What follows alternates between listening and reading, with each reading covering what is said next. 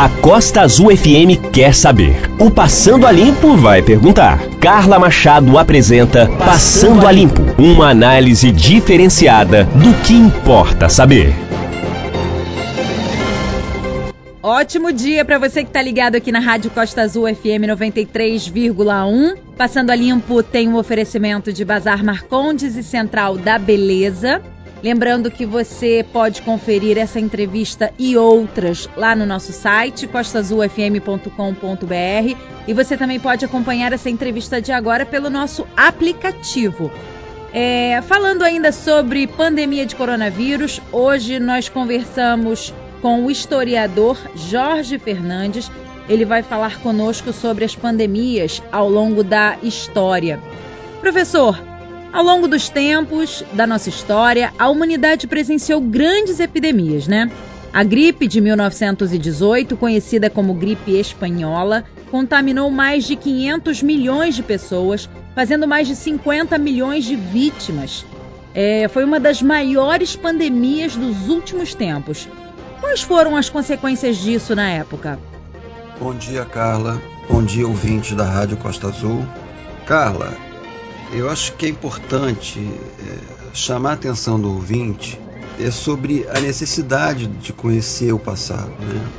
A história tem muitos outros episódios dramáticos relacionados a doenças, surtos, epidemias, pandemias e que mataram milhões de pessoas. E conhecer esses eventos, conhecer sobre esse passado, ajudam a compreender é, o que tem acontecido nos dias de hoje. Mas qual a grande diferença das epidemias do passado mais distante, como por exemplo a peste bubônica, que ocorreu no século XIV na Europa e no Oriente Médio, com as pandemias contemporâneas, como a da gripe espanhola de 18, a gripe suína de 2009, e a atual pandemia da Covid-19 causada pelo novo coronavírus. Qual a principal diferença? Hoje nós temos uma velocidade dos meios de transporte e do contato físico entre as partes do planeta muito maior, muito mais rápido. E a contaminação é, global vai se dar em função dessa grande circulação de pessoas pelo mundo nos dias atuais.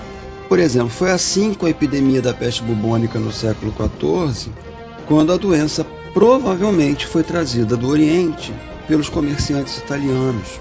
Foi assim com as devastadoras epidemias de varíola, de tifo, de difteria, de gripe, de sífilis, de sarampo e de cólera, que ceifaram mais de 600 milhões de vidas na América, com a chegada dos europeus a partir do século XV. Isso há 500 anos atrás. E que, para muitos historiadores, deu início ao que chamamos de globalização. Outro exemplo são as epidemias de febre amarela, que ocorrem de forma aleatória em, diversas, em diferentes regiões do planeta e incluindo uma bem recente que ocorreu entre nós. E o que está acontecendo não é culpa do país X ou do país Y. As pandemias precisam ser enfrentadas com racionalidade e não buscando culpados, com apoio do conhecimento científico e sem achismos. No caso da gripe espanhola, que é o objeto da sua pergunta, é importante contextualizar essa gripe. Essa gripe ocorreu entre os anos de 1918 e 1920. É claro que essas datas elas são elásticas, porque ela certamente começou antes, certamente ela terminou em alguns lugares mais cedo ou mais ou posteriormente a 1920. É considerada a primeira grande pandemia moderna. Por quê? Porque ela infectou milhares de pessoas em várias partes do planeta de forma muito rápida. A gripe ela foi causada por um vírus H1N1, influenza muito conhecido hoje, mas segundo os estudiosos e, as, e os historiadores, havia um completo desconhecimento desse agente quando a gripe espanhola ela ocorreu. Ela recebeu esse nome né, de gripe espanhola por um acaso, porque a imprensa espanhola na época foi a que mais noticiou em detalhes o impacto da doença na Espanha, né? E número de mortos e com imagens, isso acabou é, é, dando à gripe o nome de gripe espanhola. Mas é, é importante chamar a atenção de um, um elemento que tem muito a ver com os nossos dias atuais. Naquele ano de 1918, a maioria dos governos da Europa, dos Estados Unidos e da América, incluindo do Brasil, a expansão da doença foi tratada com descaso, tanto pelos governantes como pela imprensa. Mesmo se sabendo pouco sobre o agente causador, conhecia-se alguma coisa do, do que estaria fazendo com que a doença se expandisse, ou seja, as formas de contágio. Embora a identificação do agente causador, do ponto de vista científico, só foi acontecer em 1933. A gripe espanhola tem uma relação direta com a Primeira Guerra Mundial. A Primeira Guerra Mundial durou entre 1914 e 1918 e a pandemia teve início justamente no último ano da guerra. Para muitos historiadores, é, a pandemia teria é, começado justamente nos campos de batalha. E, e naqueles dias, nos campos de batalha, era comum chamar a doença que acometia muito rapidamente muitos soldados de febre das trincheiras. O fato da pandemia da gripe espanhola ter ocorrido durante a guerra trouxe uma outra consequência, e essa muito grave. A maioria dos governos envolvidos na guerra buscou censurar informações sobre a expansão da pandemia. Os esforços de guerra e a necessidade que os governos tinham de manter uma, a economia funcionando, a produção de armas e os soldados nos campos de batalha, e não, não trazer nenhum alarde que contaminasse os esforços de guerra, retardaram, em muito, todas as ações que seriam necessárias para diminuir o impacto da doença, principalmente nas cidades. Qual foi o cenário da gripe espanhola no Brasil? Quando as notícias da gripe foram, foram chegaram, elas foram tratadas com completo descaso, incluindo com ironia e deboche pela imprensa local. Se nós pegarmos, por exemplo, o, a cidade do Rio de Janeiro, que era a capital da República naquela época, os jornais da capital federal do Rio de Janeiro produziram charges e piadas sobre o tema o tempo todo. E a mais interessante delas é relatada por uma historiadora que diz que, pela imprensa, muitos culpavam os alemães pela doença e chegavam a afirmar que os alemães haviam colocado a, a gripe e a doença em garrafas e espalhado a, a, a, gripe pelo mundo usando seus submarinos. Jogavam as garrafas nas praias, as pessoas se contaminavam. As piadas não cessavam. As autoridades no, no Rio de Janeiro também não trataram com seriedade a situação. Em 1918, a cidade do Rio de Janeiro tinha aproximadamente 900 mil habitantes, um pouco mais que isso. E a sua grande maioria vivia em condições muito precárias casas insalubres, não havia estrutura hospitalar adequada, eram poucos os leitos disponíveis, quase sempre atendidos por entidades filantrópicas, as famosas Santa Casas. Havia um limite dos conhecimentos científicos para tratar a doença. Para além disso, o Rio de Janeiro tinha uma população com baixíssima escolaridade, o que dificultava também o acesso à informação. E de perfil muito jovem. A população do Rio de Janeiro tinha um perfil muito jovem. É bom lembrar que naquela época, idoso e velho, aos 50, 55, você era uma pessoa idosa. Conforme a pandemia foi se expandindo, os infectados começaram a ser os indivíduos entre 20 e 40 anos. E a doença foi ganhando uma dramaticidade muito grande. Mesmo considerando que no final do século XIX e início do XX, é, nós tenhamos é, uma série de avanços na descoberta de micro-organismos causadores de doenças infecto-contagiosas.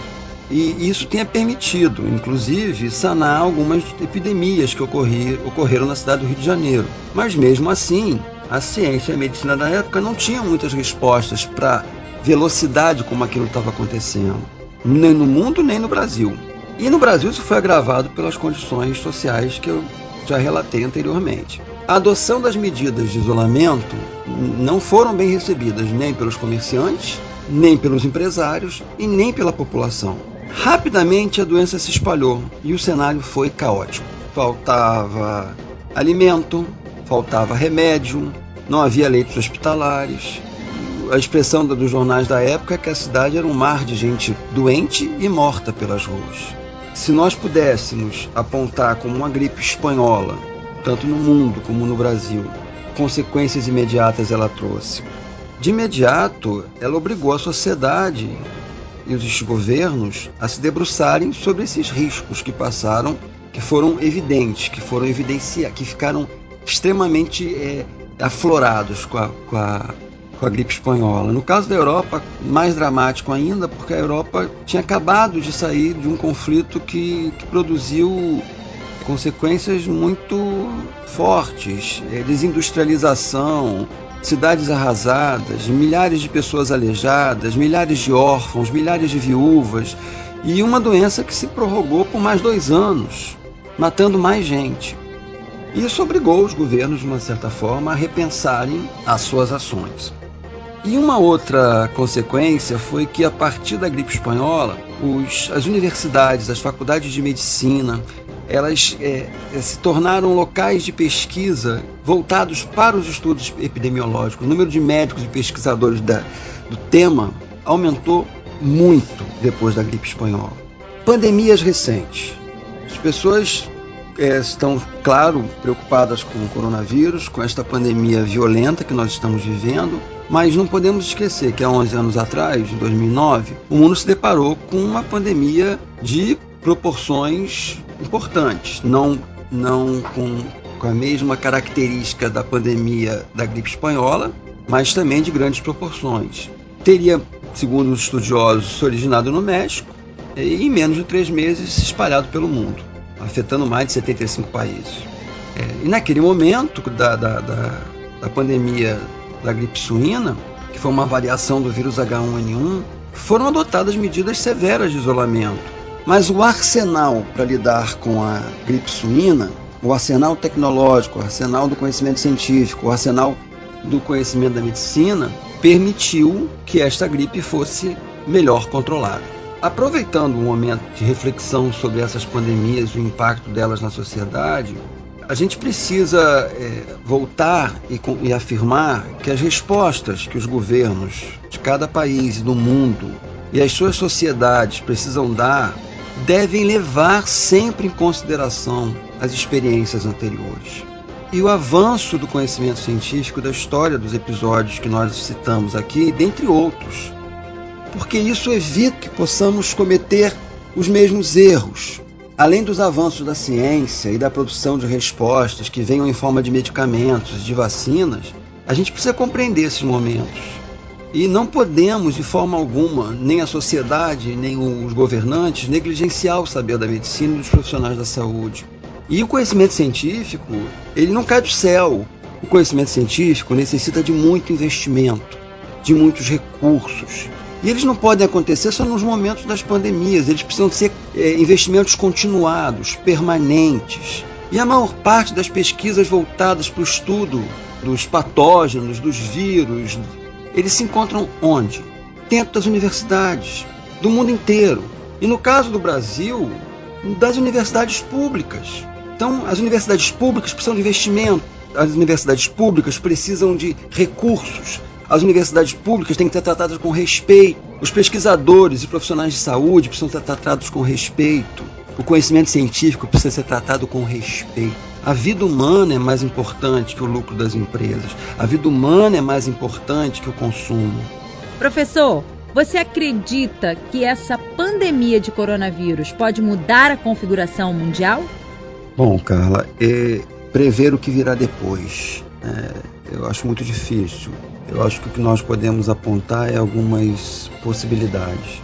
E dentre todas as possibilidades possíveis, o que me chama mais atenção nesse momento é que o papel do Estado e a discussão sobre a sua organização, sobre a sua atuação na sociedade, voltará com muita intensidade nas discussões políticas e entre os intelectuais. Eu acho que ao longo dos últimos 40 anos, principalmente em função do discurso neoliberal, e que prega que o Estado tenha um tamanho menor, que o Estado seja mínimo, que o Estado interfira menos nas relações sociais, que o Estado interfira menos nas relações entre o trabalhador e o patrão, que o Estado não proteja tanto as pessoas. Eu acho que a pandemia do coronavírus e, e as suas consequências, do ponto de vista do número de mortos, da falência de muitos sistemas de saúde, isso vai trazer à tona a discussão sobre o papel do Estado. Principalmente porque o Estado ele tem sido a figura fundamental nas articulações, nas saídas encontradas para deter a pandemia ou para tratar a pandemia. E as fragilidades do Estado também ficaram evidentes. Principalmente em função do seu esvaziamento em, muitas, em muitos lugares do mundo, e principalmente em função da, da retirada de recursos é, que antes eram colocadas pelo Estado na saúde, nas medidas de prevenção, nos investimentos nos equipamentos hospitalares, nos cortes feitos é, na saúde para equilibrar as contas públicas. Isso deixou evidente a fragilidade desse equipamento público para lidar com uma situação tão dramática como a pandemia do, do novo coronavírus e da Covid-19. Então, eu acho que a pandemia já, isso não é no futuro não, ela já jogou por terra o discurso do Estado mínimo. Ela já enterrou o discurso neoliberal de que o Estado tem que ter um tamanho menor onde o Estado tem um tamanho maior, onde o Estado tem um poder maior de intervenção, onde o Estado tem maiores investimentos nos equipamentos públicos, a pandemia ela teve um controle maior ou ela tem conseguido reverter o quadro. É óbvio que com as suas exceções, mas o papel do Estado, isso eu acho que vai ser o grande tema pós-pandemia do coronavírus os cortes e investimentos na pesquisa, na educação, na saúde pública, nos centros de, de, referência que foram feitos em muitos lugares do mundo, inclusive no Brasil, com os cortes na saúde, com a diminuição do número de leitos do SUS, isso ficou evidente. Eu acho que essa questão é, ela vai ser discutida, ela vai ser colocada na agenda política dos países e das suas sociedades. No que diz respeito aos novos comportamentos, a solidariedade, as novas formas de relações humanas. E em relação a isso, eu sou um cético. Eu acho que o mundo vive um, um, um ethos do consumismo, uma prática do, do desprezo pelos recursos naturais em prol do bem-estar e isso já vem cobrando um preço há muito tempo. Eu não sei se uma sociedade como a brasileira, por exemplo, que não conseguiu superar a herança da escravidão, ainda continua convivendo de forma dramática com preconceito, com racismo, que não consegue entender política de cotas como uma forma de superar isso.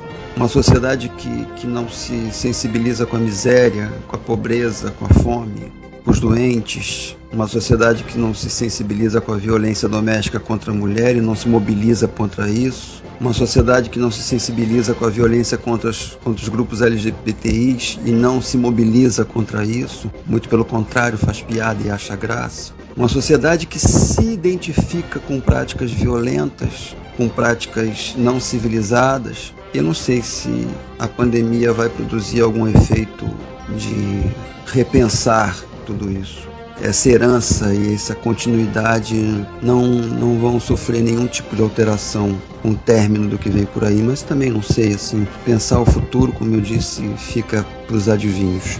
E só peço que a sociedade se cuide, que as pessoas respeitem o saber científico, respeitem as orientações dos médicos, permaneçam a maior parte do tempo em casa, evitem aglomerações, mantenham as mãos higienizadas, evitem levar as mãos aos, à boca, ao nariz e aos olhos, evitem aglomerações, evitem é, ir ao comércio nesse momento, porque a vida humana é mais importante do que do que o lucro. Se nós não pensarmos dessa forma, não haverá lucro pós-pandemia.